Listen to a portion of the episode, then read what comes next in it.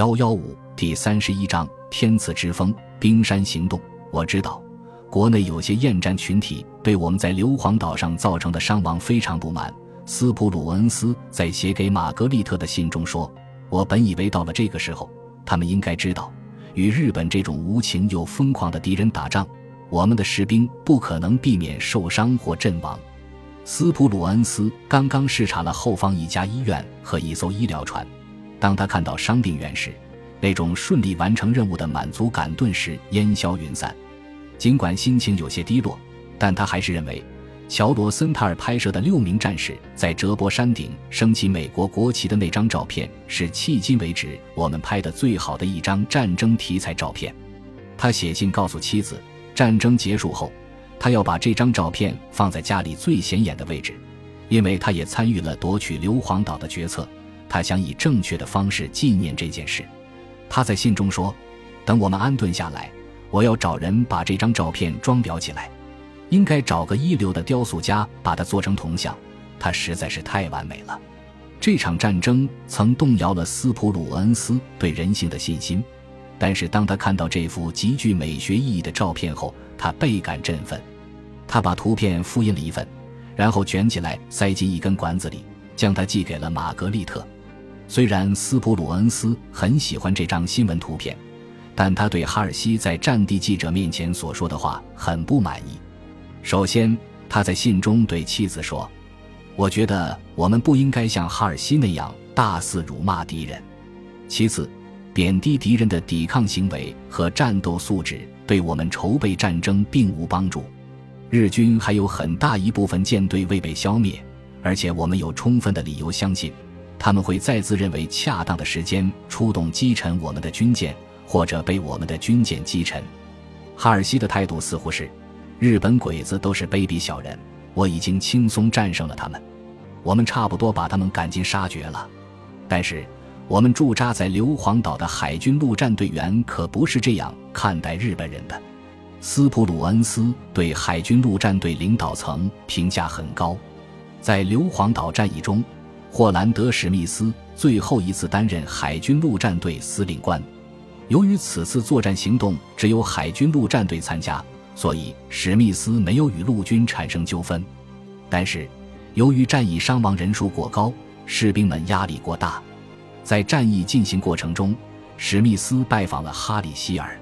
希尔让史密斯住在他的小隔间。他这样做也许是出于对史密斯的怜悯。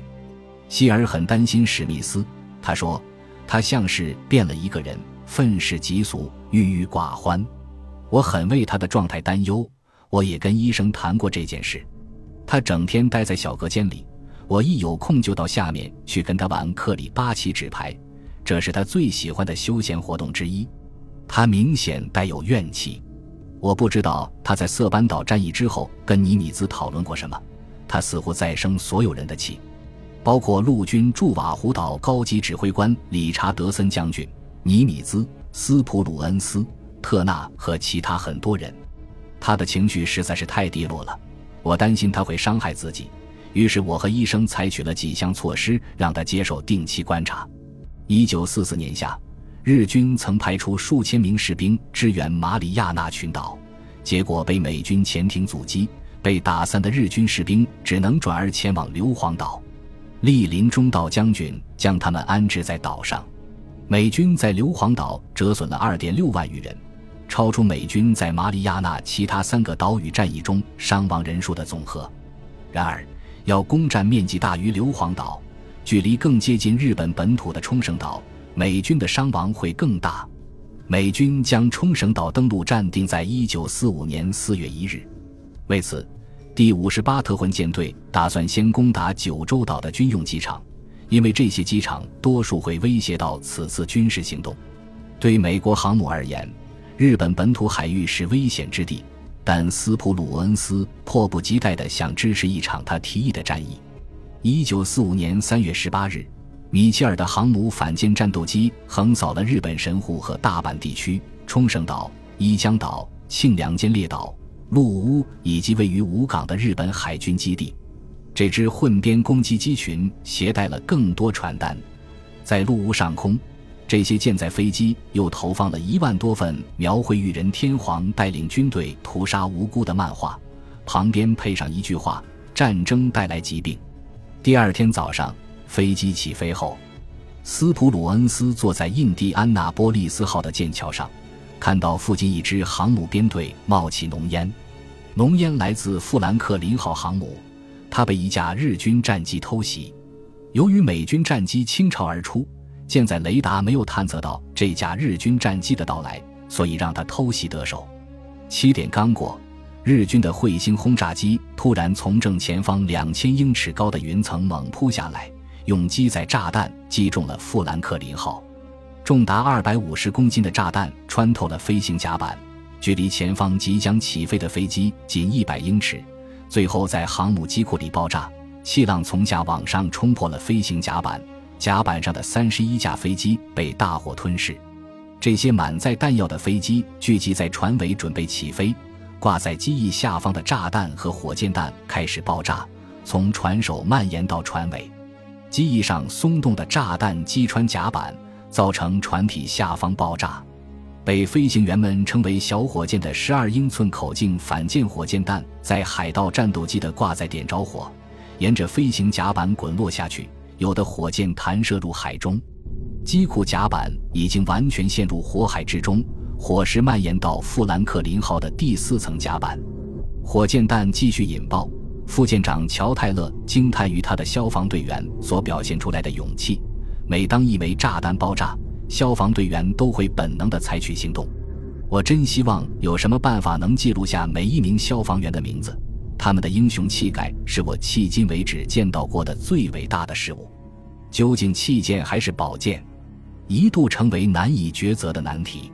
圣塔菲号巡洋舰舰长不确定富兰克林号是否会下沉。这支航母编队的指挥官海军少将拉尔夫·易戴维森也非常认同这种看法。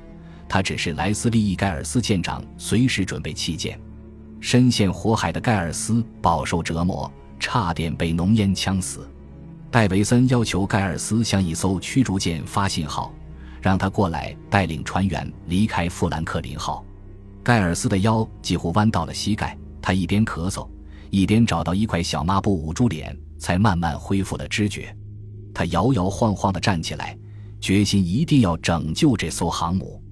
富兰克林号开始倾斜，冒着火焰的燃料。从一根破裂的汽油管流到狭窄的人行通道。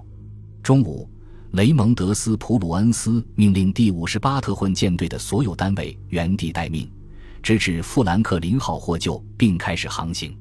就在圣塔菲号赶来灭火的时候，舰身倾斜的富兰克林号向他靠了过去。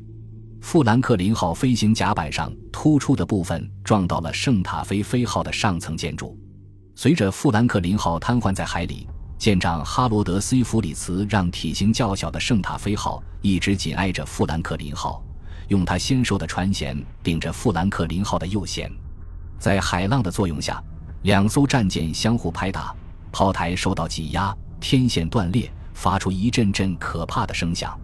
站在飞行甲板上的船员惊慌失措，他们叫喊着：“我要下船，它要爆炸了，船快翻了！”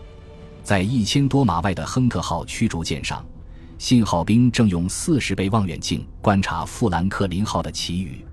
突然，他发现富兰克林号的机库甲板发生剧烈爆炸，将停在甲板上的飞机炸得粉碎，飞机引擎被炸飞。水手们在着火的飞行甲板上四处乱窜。这名信号兵说：“为了躲避爆炸，一大群人从船头跳进海里，就像一大群牛被推下悬崖。”富兰克林号的随军牧师约瑟夫替卡拉汉忙着为遇难者念临终祈祷。副舰长乔泰勒称这一幕撼人心魄。牧师约瑟夫似乎无所不在，为那些死者和临终者施行徒有礼，并敦促幸存者和他一起取出消防软管、丢掉弹药，竭尽所能地挽救这艘航母。他之所以这么引人注目，不仅因为他头盔上用油漆涂的红十字。还因为他那看似超然的神态，只见他的头低垂着，从一个地方走到另一个地方，似乎在冥想或祈祷。戴维森命令圣塔菲号按照汉考克号航母提供的空中战斗巡逻方向前进，负责转移伤员和灭火。富兰克林号上的幸存者爬上无线电天线，沿着管道从飞行甲板滑下首楼。人员疏散完毕，火势得到控制后，匹兹堡号重型巡洋舰受命将富兰克林号脱离现场。燃烧着的燃油继续流入海中，弹药库不断引爆。甲板上的船员从匹兹堡号拖过来一根牵引索，将它绑在富兰克林号的右舷锚链上。这天刮的是东风，它的巨大船体犹如一张风帆。到了下午两点，匹兹堡号成功的以两节航速将富兰克林号往南拖去。三月二十日早上，富兰克林号航母的工程师已经修复其转向和动力系统，它可以靠两台发动机以巡航速度航行。为它保驾护航的有关岛号巡洋舰、阿拉斯加号巡洋舰和其他十二艘驱逐舰。